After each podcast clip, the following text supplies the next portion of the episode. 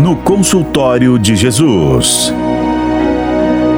O que você faz quando um amigo faz um mal a você?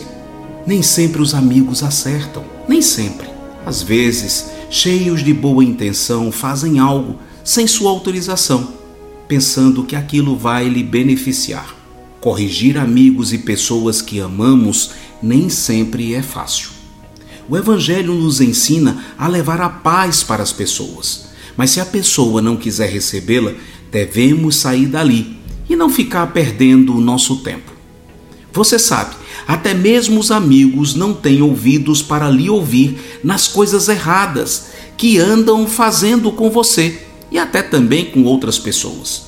Fale, insista, mas não persista com quem se acha o dono da razão e da verdade.